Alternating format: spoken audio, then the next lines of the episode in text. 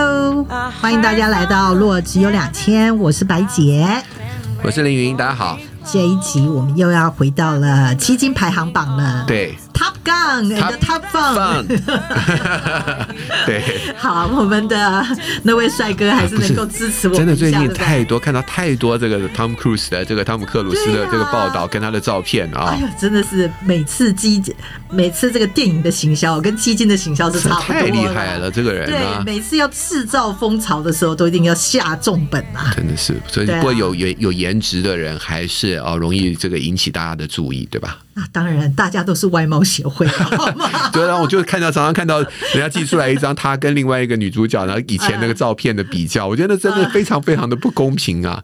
对呀，岁月催人老。不，当然，另外一个女生不小心在走在路上被人家拍了，然后另外一张是 Tom Cruise 啊，就是摆的很 很帅的一个照片。我觉得那个女人应该是会真的不晓得会会气到什么样的程度。这这以后真的不会啦，坦然一笑就好了。不过他其实本人没有那么糟糕。现在其实看到她出来的打扮的好的时候，其实还是还算是不错的。哎呀，不会啦，这年头大家颜值都会可以保持的很好，都可以可以做，而且还有这么多的生计技术，好对不对？帮我们延长岁。像秦始皇想要延长寿命都不可能，现在都有可能。Tom Cruise 我觉得真的让我想到了这个我们华人的刘德华哎，你不觉得他们俩很像对不对？就是都很努力。然后刘德华我好像想到的是张凌云，对不对？我跟他们比差多，我我只能讲说真的，他们都也都很努力的在他们的工作上面，然后形象啊维持的也都很好，对不对？各方面好像感觉上蛮好的，蛮为了要保持这么好的身材，对。就是饮食上面要忌讳啊，还要常常运动啊。对他们俩运动虽然是好事，对，可是吃要忌嘴，我真的觉得好痛苦。他们俩好像都不太吃淀粉的那种感觉。对对啊，好辛苦哦。对，淀粉多好吃啊，对啊。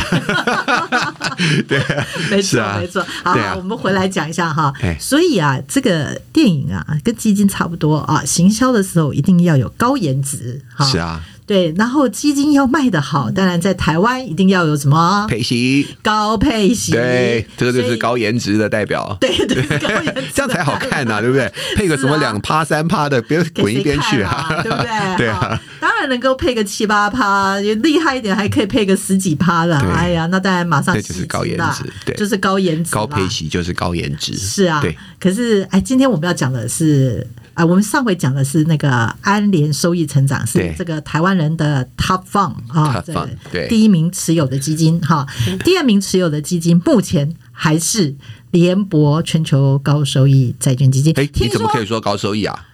哎。现在不叫高收益了。欸、对对，我知道他们改名了，他们还甚至在这自己的 LINE 群里面啊，官方 LINE 群里面说我们正式改名了。是，哎对，可是我都觉得这是小媳妇哈、啊，政府要你改名你就改名，可是明明在英文就没改名啊，叫做 High Yield Bond。我们是讲中文的，我们是讲这个，我们不不不，我们不跟这个跟着这个老外走的。好啦，我们另外一集里面金银铜铁的另外那一集就有针对这件事情做了批评了。联博全球非投组合。非投资级债券，所以简称叫联博全非投。全非投。什么叫全非投呢？就是全部都要非投资不可。对，哎，对啊，这个这档基金确实是已经在台湾。我们上回也讨论过这件事吗？你不是说我们都把它解释的很棒吗？很厉害。对，帮他们取的 nickname 都很好。真的是好。还有一个收成基金，一个这个非投不可，一个非投不可。对。不过不过这个这个这个这档基金，以上我们没有任何置入广告哈，只是。是纯粹对这件事情的一个的嘲讽而已啊，对对对，所以大家不要有任何的想歪的地方哈，没错，也没付钱，也没人付我们钱，没有人付我们钱，我们完全没有没有什么广告性质的，没有植入性行销的，好好，对。那我们至于就是说，呃，因为我还是习惯交高收益，所以请你忍耐一下，没问题，没问题，因为我们这里也不太受政府的监管了哈，所以政府好像也没办法来监管我们啊，我们大部分就是说 High Yield Bond，OK，大家一起来念一下 Yield。有太优吧，大家的英文程度都会提升了。我们这个边是这个英语教学频道啊，不是不是投资啊，我们是用投资来练英文呐。OK，太优棒哈，记得哈，就你要叫他非投不可，阿姨还是要叫他高收益债都可以啊。是，我们这里是是很开放的哈。你喜欢叫它高收益债，你就叫它高收益债哈，没有一定要讲。我们就直接翻译了，就是高收益了，对吧？对对对对。好，那我们一定要来聊一下这档基金啊，这档基金就诚如我们上回聊过的哈，它是当年在台湾人哦疯狂的买股票基金的时候，它是默默的就把它卖出了，默默的耕耘出来了这一条路啊，觉得是不是真的是蛮厉害的一个这个？是是，因为我觉得你从精英同基金同业的角度来看，是啊，应该也会觉得他们行销有他们一套的方法啦。其实真的就是说，呃，他们看清楚了，就是说台湾总是要走到一个退休的一个主题上，他们需要现金流。对，退休的人就需要现金流。那当然就说我们也有这个所谓的老老退啊，这些可能还不够。对，对不对？那所以我们的投资人呢，就必须要自己来去做一些我、呃、退休的一个规划。老实说哈，嗯、其实他当年在推出的时候，台湾其实还没有劳退的，对当然是有劳退金的，可是他并没有这种吸呃，就是可以这样。哎，这叫什么？Mobilize 就可以到处可以转换的哈，就是你 A 公司转到 B 公司，这个是跟着你跑的，就是老退金心智，对对，他那时候还没有出来哈。那所以其实对于假如说你在一家企业终老的哈，台湾你也知道中小企业吗？能够让你终老的也没几家，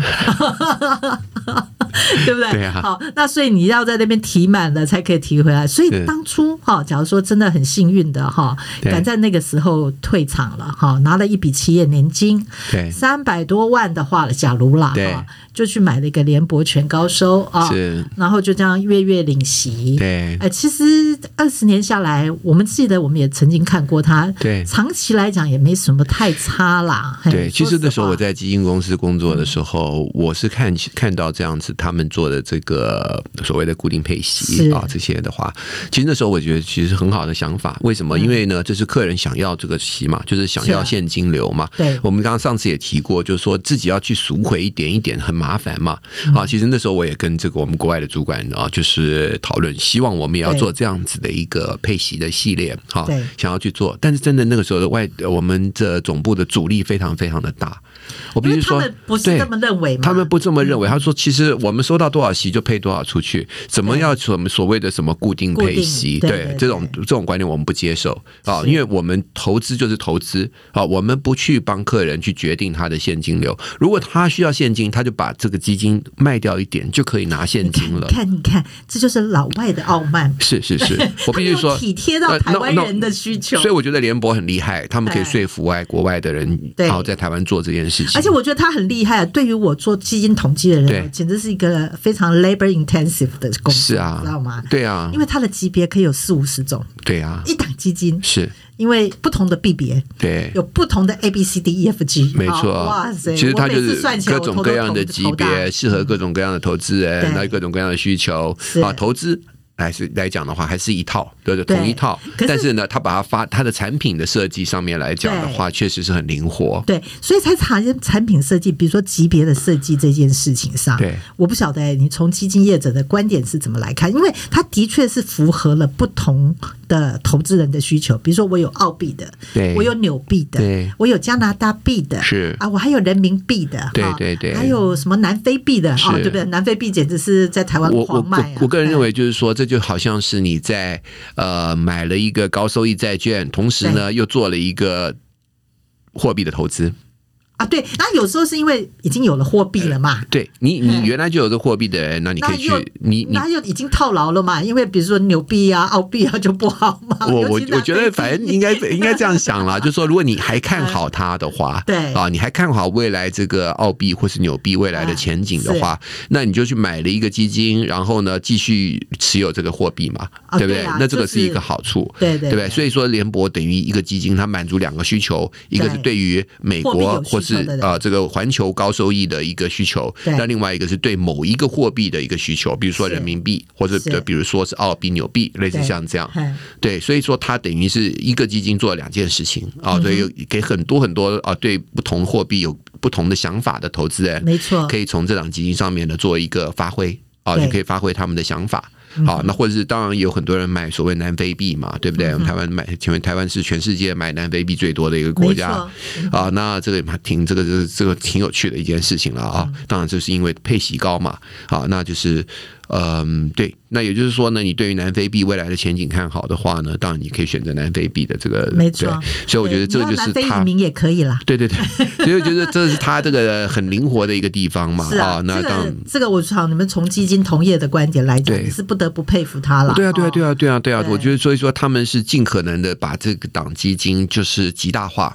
啊，把它就是能够配合，就是不管是销售通路的需求也好，不管是投资人的想法也好，他们就是一个非常的，我觉得是一个非常努力去做成做成了不同的这种产品的这种多样化的一个公司。对，那其实有关于这档基金啊，除了我们刚刚八卦的这个政府要求它改名的事情啦，哈，那或是说呃，这个它的配息不错哈，对，那所以一直在台湾是一个非常长销的。基金商品，对对对，对，那凌云，大家还是很想了解一下，尤其是去年以来啊，其实去年以来好像高收债表现就不是挺好的，对，也都一直被赎了，开始被赎了，所以就我每个月统计，它真的是每个月就是一直被赎回哈、嗯，那。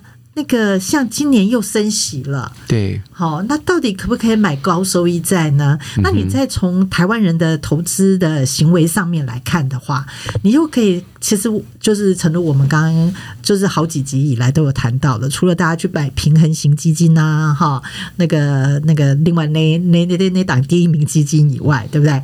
那很多人可能还是就去买科技型基金啊，因为疫情之后这个科技大爆发，大家就会转向这些类的东西。对，那高收益债好像跟新兴债最近都是很冷清的。是。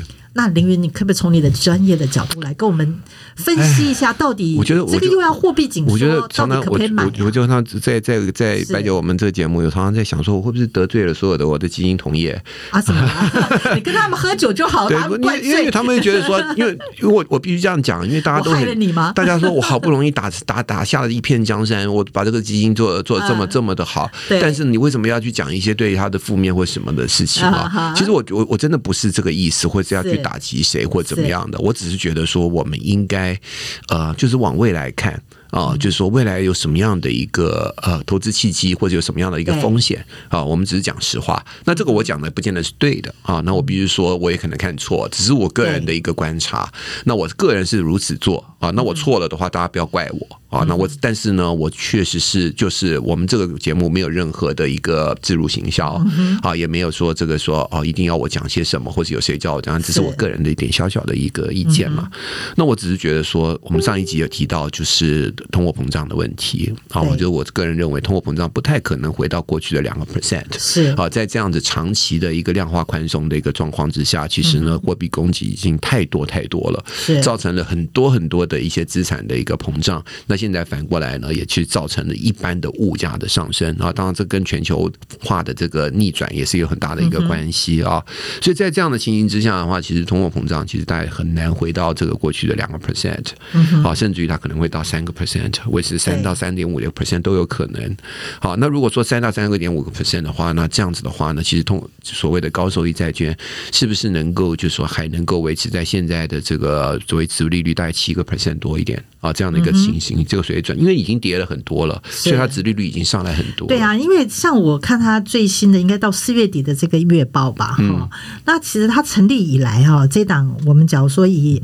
诶，原始的这个 A two 级别，就是它的不不配息级别来看嘛，哈，它其实成立以来的报酬率有到两百五十几趴哦。嗯哼，那假如它 A T 级别，因为它的 A two 级别其实比 A T 级别，就是针对 A T 级别是有一个 T。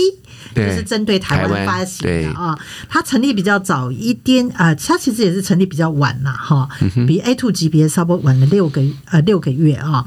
那可是因为时间点漂亮，所以它的成立以来的报酬率将近三百。嗯哼。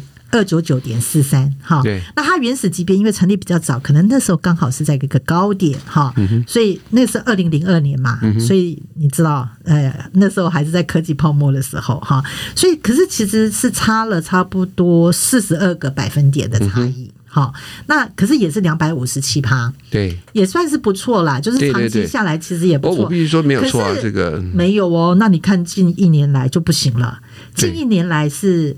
一年的表现是 minus 七趴，好、然后那个六个月的话是 minus 八趴多，哈，八点四三。年初到现在呢？呃，没有啊，这边只有因为根据金管会的规定，只能这样子。嗯哼。就三个月、六个月、一年、两年、三年这样子的规，嗯，嗯，他们必须遵照这个规范哈。啊，所以有年初以来，对对对对对，嗯、年初以来，请大家拉线一下，看一下 Money 这些上都有，有很多有很多地方可以查得出来。对，好，嗯、那近三个月的跌幅的话是负六点六五，哈，所以所以只要这样子的话，它配息还配得出来，那就表示它息配了是留到。那留下来的 capital 的部分的，本金的话当然就会减损了，当然是啊，当然是，对对对。那所以呢？所以呢，我是我我我刚刚已经讲，就是说，如果说通货膨胀如果是三个 percent 的话，以过去来看的话，这高收益债券它应该维持跟通货膨胀一个距离，就它的它的，也就是说它的值利率来讲的话呢，必须是要有一定的水准的话呢，才能够算是安全。对，对不对？所以呢，这样看的话呢，其实现在还没有到那个水准。我个人认为，那你觉得这一波的震荡，嗯？它还会有下行的风险吗？我觉得所谓下行风险就会会跌多少了哈。简单说就这么一回事。对，我觉得当然当然还是有这个风险啊。我就觉我绝对不太不太认为说很多人讲说，嗯，如果说过去在零八二零二零六年到零二零零八年之间升息升了很多次，那但是高收益债呢，结果结结果呢报酬率还是很好。可是各个对，可是那个时候的时空背景跟现在也是有点不太一样了啊。那我必须说这个 所谓对于。通膨的这个预期来讲的话，可能已经开始不一样了。然后呢，未未来这个所谓全球化这种情形呢，可能要逆转，这些都不太一样了啊。所以我觉得可能也不能够拿那个时代时空背景来跟现在去去等于去投射到现未来去啊。那我只是觉得比较要比较小心一点点的话呢，其实我不会觉得说，其实现在下档还有很多的这个下档还有很多的空间。但是你跟我说，如果说现在已经到底了吗？就是说已经是跌到底了吗？我个人认为其实还没有。啊，就是跟我对于股市的看法其实是一样的。Okay. 啊，我觉得其实还没有。然后大家对这个市场的看法有什么？请回听上一集啊，对对对，很精彩哦。对我们我们都是都是这个有连续的啊，对，是啊，对对对，上一集林云有特别请大家对要追剧，要追。那个林云有请大家好好的检视一下你的投资组合啊，看看是不是高收债太多了，是不是呃科技成长型的太多了哈？有时候。必须不根据这个。整个大趋势做一些调整。好，那我们这一集特别又讲了这个 Top Fund 啊，嗯、这个第二大的联博全高收，也不是要吓大家哈，我们只是分析一下说这档基金从过去以来是也做的蛮好的，对对对，那也成为台湾人这么爱的基金，除了高颜值嘛，对对不对？有高配型嘛？我是觉得其实哦，因为它虽然是所谓的高收益啊，它虽然是这个名称在这个这样子讲，但其实它里面呢。呃，现在我看它的这个布局呢，其实也蛮多，就是所谓的呃投资级的。啊，他有做了一些转变，那，那有做了一些调整，有有有有，对对对。最近的啊，就是非投资级的部分哈，有五十趴而已，五十对，只有五十个 percent。对，那其实他是有买了很多新兴市场，对新兴的主权债，对。那可是他也是买那个强势货币，所谓强势货币就是欧元基价，对，或是美元或是欧元的这个新兴市场债，那有很多的抵押债券啊，那有很多其他的国库券的话，特别股也都有，都有对。所以说，其实它已经算是呃新兴市场呃不这样讲，高收益债券里面稍微比较风险降低了一点的一个基金了。因为它等于是高收益债，并没有持满到七十五 percent 以上那一类。对对对，对对对。所以我觉得大家要注意，就是说啊、呃，高收益债券嘛，这顾顾名思义，就是说或者说非投资等级债券，其实它的背后也是一定的风险。那未来呢，在我刚我们上一集呢讲到，就是说在现金流的一个状况之下呢，其实有一些公司呢，可能现金流不好。好的话呢，说不定就会有一些经营的困难。是啊，那所以这个高收益债券的话呢，不但是要注意所谓的利率的风险，还有一个注意的所谓的信用的风险啊。那这个信用的风险是不是会什么时候会出来啊？那这个点的话，我觉得到现在为止，我们还没有看到一个很大规模，除了中国之外啊。那其实美国这边的信用的风险呢，其实还算是感觉上还偏低。但是未问题是未来会不会出来啊？就是说，这现在我们看到的是这个这个也是我哈一直感到非常。忧心的地方，或是说我举棋不定的地方。对，因为像我昨天也刚好跟一个美国的经理人聊天啦，应该礼礼拜二了，不是昨天，哈，是礼拜二的时候，然后我就问他说高收益债的状况如何？那他基本上是认为说，其实现在的市场风险预期的违约率已经有到蛮高的两位数字了，预期吗？就是你从实际上发生的好像还没有到，对对对对，是直利率，它是说已经到八趴多了嘛哈。那假如说返还算的话，其实这个等于是市场预期这个违约率可能会到两位数字以上，隐含的，对，就是十趴以上。隐含违约率。对，那可是根据过去几年来的违约率，其实都没有超过两，现在还很低啊。对，呃，就是说现在看到的还很低，所以这个是不是一个酝酿的一个信用的一个风暴要发生？因为当然从他的角度来看，他当然也是比较追踪市场的啦。那我们可能比较猜测性的，那只是我们心中有一个疑虑的是说，到底这个升息啊，美国的企业的承受度如何？对，那有没有可能任何的一个意外？嗯哼。对，因为像比如说，呃，比如说二零零八年那一次好了，嗯、之前是有信贷危机，对不对？对。那后来整个一个雷曼事件就把全部的事情就爆发起来了。没错，对。对。所以那所以其实最不可测的就是这种事情，对，就是这种事情，而且这种事情是所谓的会传染性的。啊，就是信用风险一旦出来的时候，所有的信用都开始变糟了，所有人都不想、不愿意借钱给这些公司了，是，所以说对，就变流动性的问题。那个时候就不是说很多人都说啊，我们很分散，我们投了很多很多不同的公司啊，所以基金公司他们当当然要分散，但是有时候信用风险一旦起来的时候，你再怎么分散都没有用的，你知道吗？所以我们要提醒大家，就是说这个所谓的信用风险呢，这个是现在虽然我们现在感短期之内还没有看到，但是呢，一旦它出现的时候，可能就会整个传染性很强的。好，就可能就跟我们现在看到欧马克一样。那林云，你这样讲老半天，那 我们投资人，我们就是散户啊。对。然后我们就是没有理专帮忙，是是是，那所以那你告诉我我要怎么办？所以所以如果是债券来讲的话呢，也许可以放到一些就是哎，这个这样讲好了，一些新兴市场债就是已经跌了很多的，那现在其实很很少人有的。那当然新兴市场债其实还是很多人买了过去。对。那我就觉得新兴市场债里面比较好一点的啊，觉得品品质稍微高一些的这个叫债券型基金，对，强势型，类似像这样，或是呢另外一些呢，就是说呃所谓的投资级别的。投资级别的债券啊那其实那个是安全.就是说信用风险对它不大，影响不大。配息就不会对配配息就不会那么高的，短期之内就是你可能配息必须要这边要忍受一点、嗯、啊，大家就是哎不要吃那么好嘛，就是 我的我开玩笑的，对，就短期之内呢，你拿到息会少一点，但是你安全很多。好，所以呢，这我这边要提醒大家，就是有要这时候要注意一下这个。不要老是注意高颜值，对对对对，平凡的颜值也是很对对对对对，没错。所以呢，这短期之内呢，可以做一点点调整啊。那当然，基金公司如果他们已经做了调整了，比如说我们刚刚提到，他已经那那里面已经呢调了很多，不是完全是以所谓的，所以你要去检视你的基金。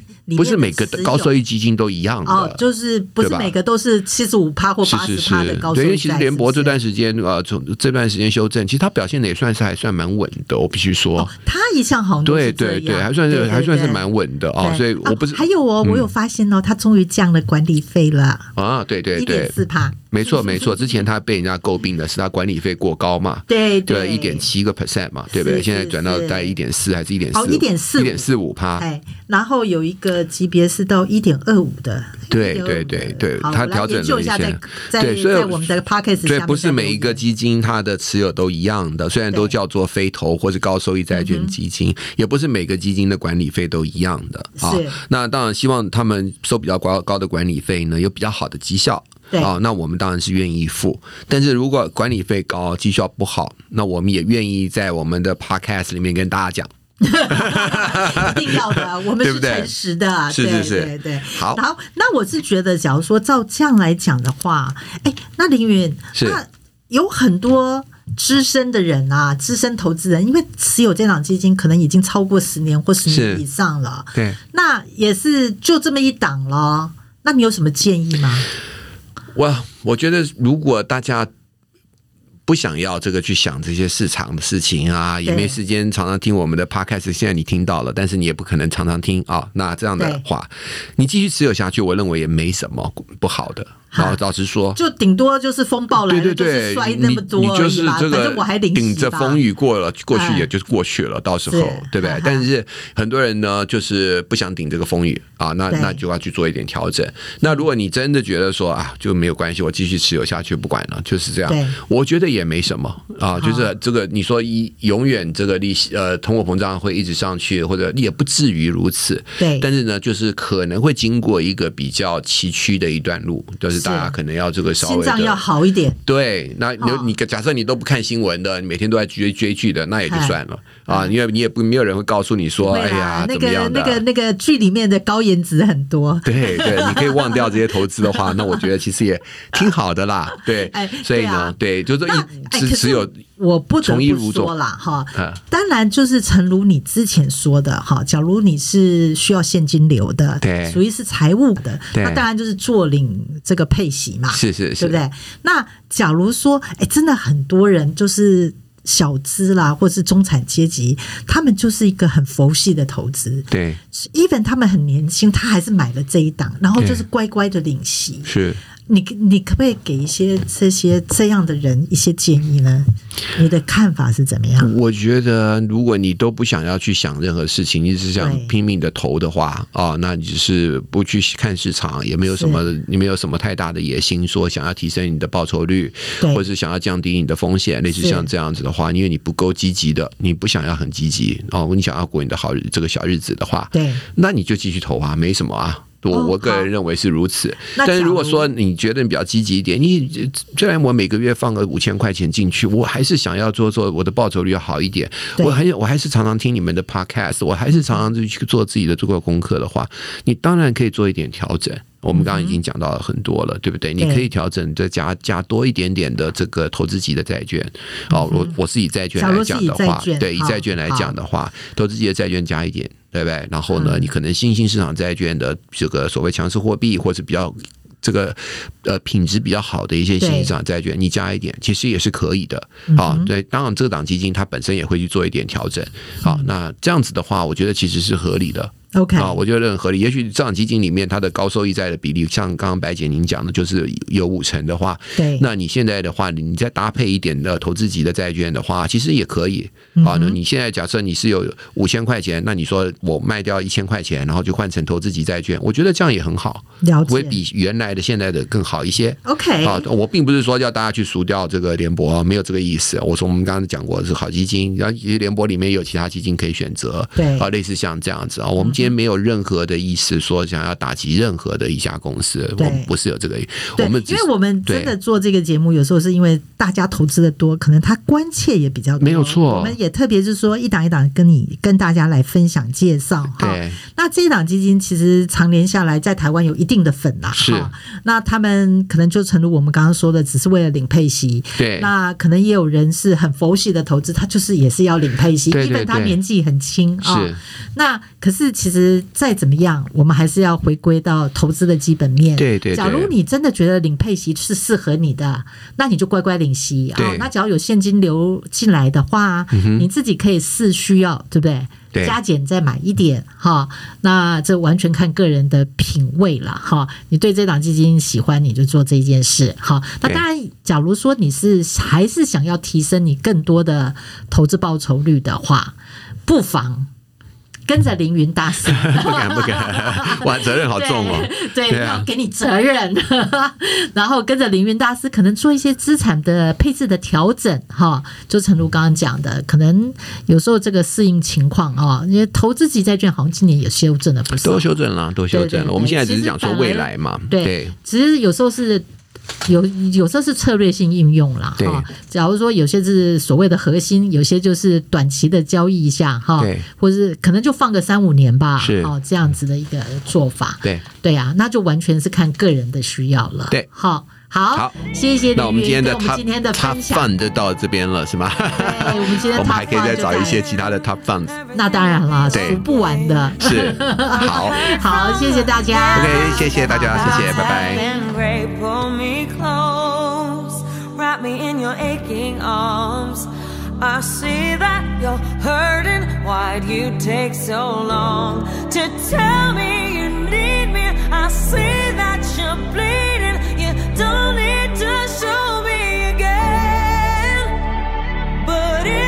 Decide to,